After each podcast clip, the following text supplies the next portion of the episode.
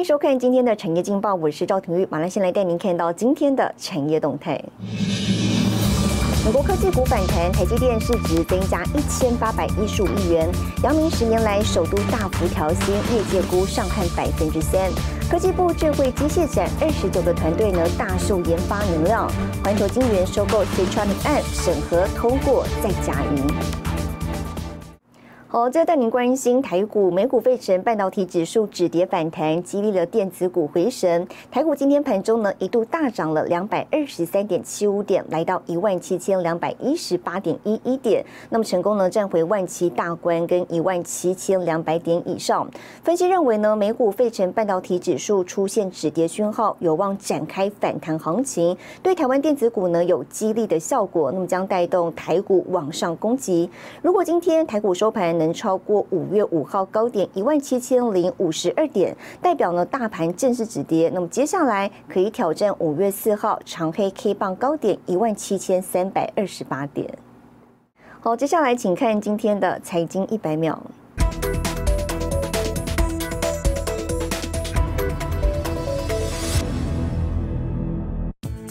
彭博社报道，拜登政府针对与中国军方关联的企业投资禁令进行初步讨论，其中包括中国三大电信公司。消息人士指出，由于贸易、人权、南海问题紧张局势加剧，预料拜登将延续川普的中国投资禁令，采取持续强硬立场。周四，美股四大指数齐扬，道琼再刷新历史新高。不过，中国一些大型企业的 ADR 下跌，阿里巴巴 ADR 一度下跌百分之一点七，百度 ADR 下滑百分之二点八，腾讯 ADR 下跌百分之一点二。台积电股价则是随着美股同步走高，市值增加一千八百一十五亿元。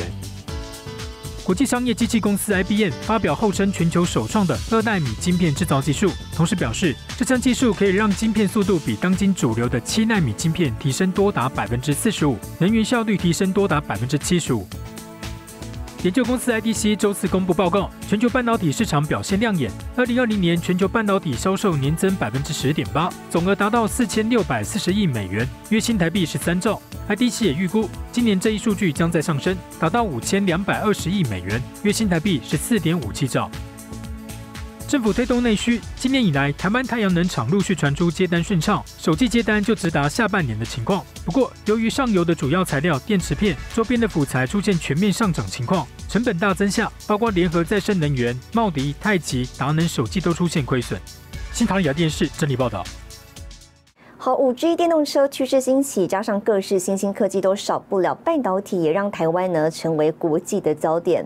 就有金融业者预估了，台湾半导体具备竞争力、技术力跟成长性，二零三零年产值呢将突破五兆元新台币。预料呢以台积电为首的护国群山将成为台湾产业的关键力量。台湾成为国际焦点，除了是防疫模范生，晶片荒更是让这座弹丸之地成了举足轻重角色。投信业推出首档 ETF，聚焦台湾半导体产业。原来全球 IC 设计公司前十大，台湾就有三家跻身排行榜，包括联发科、瑞昱、联咏。晶圆代工产业除了台积电市占第一，联电排名第三。封测大厂日月光则拿下全球超过百分之三十的封装测试市占率。这一场疫情呢，也翻转了全世界的人。对台湾的观观点，形容一颗晶片正在翻转世界，业界风向更是指标。台积电未来三年投入千亿美元研发，联电今年资本支出一口气来到一点三倍，世界先进南亚科也都砸钱扩厂。二零三零年，台湾半导体产值有望从去年的三兆元，预计突破五兆元新台币，成长多达百分之五十九。现在，像电动车、自驾车的领域，你至少一台车就需要一百五十种、三千颗以上的晶片，包括像 AI、物联网这些部分的运用，也随着五 G 的这个基呃基础建设的部分提高，其实还有更多应用面的一些推展。这些需求一个一个形成，都像是半导体产业的一个造山运动一样，一叠一层一层的把它堆叠起来。专家表示，远距工作、五 G 外加电动车兴起，全球八寸晶圆厂未来几年都将面临缺货。尽管晶圆代工价格不容易大幅调整，但产能满载下，行情向下不易。IC 设计业、封测厂社会涨价力多，台股万七水位远远还不是高点。啊，本益比是 P 除以一嘛，哈，那就我们的看来，那个分母一啊，其实是不断的上修，哦，可能。今年相对去年哈，可能上修三成到四成都是有机会的。评判现在是不是高点？我认为不是。台湾去年半导体产值突破三兆新台币，占股市市值多达四成。可以肯定的是，半导体已经成了国安经济护城河，以台积电为首的护国群山将更加重要。新台电视林玉堂、沈维彤，台湾台北报道。好，接着带您看到今天的国际重要财经报纸讯息。彭博社：英国央行预期经济复苏购债行动呢或将放缓。金融时报期盼加速疫苗普及，美国政府支持放弃疫苗专利保护。华尔街日报美国政府举债上限于七月底到期，那么财政部敦促国会延长期限或是增加上限。日本产经新闻日本任天堂获利创高，Switch 销量估年减百分之十一至两千五百五十万台。台湾一年农业废弃物高达四百六十二万公吨，如果当垃圾丢弃的话呢，将对环境造成很大的负担。我们要带您看到一家在台湾四十多年的老字号酵素大厂，第二代接班人郑补元呢，把废弃物变黄金，将酵素渣循环再利用，不仅友善环境，种出来的茶也别具风味哦，并且呢，跟产官学员合作，打造台湾酵素产业生态链，还进一步推向国际市场。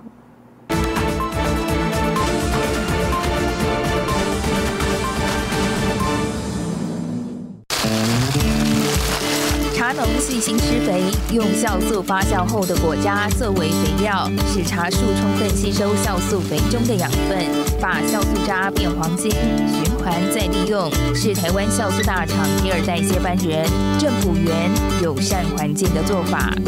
一吨的桶槽去做发酵，它基本上就至少会有一半左右的那个渣哈，所以我我们一年做下来几千桶下来，所以它基本上几千吨的那个渣就变成酵素肥料。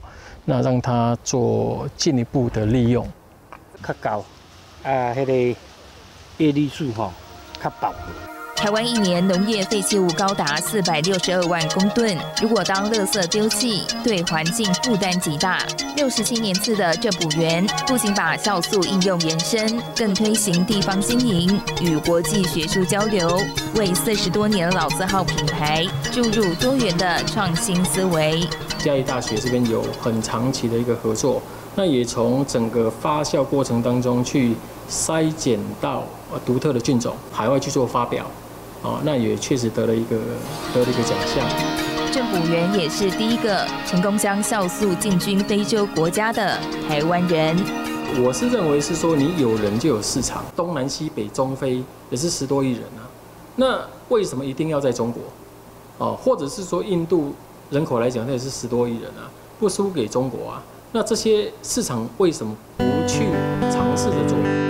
对经营管理，郑补元有自己一套独到观点。其实，郑补元想做的是打造台湾酵素产业的生态链。我们这个产业没有污染，哦，是绿色产业。我们跟农民收购，收购的整个发酵过程当中没有废水，没有废烟。发酵完之后的渣还可以变成肥料，回到。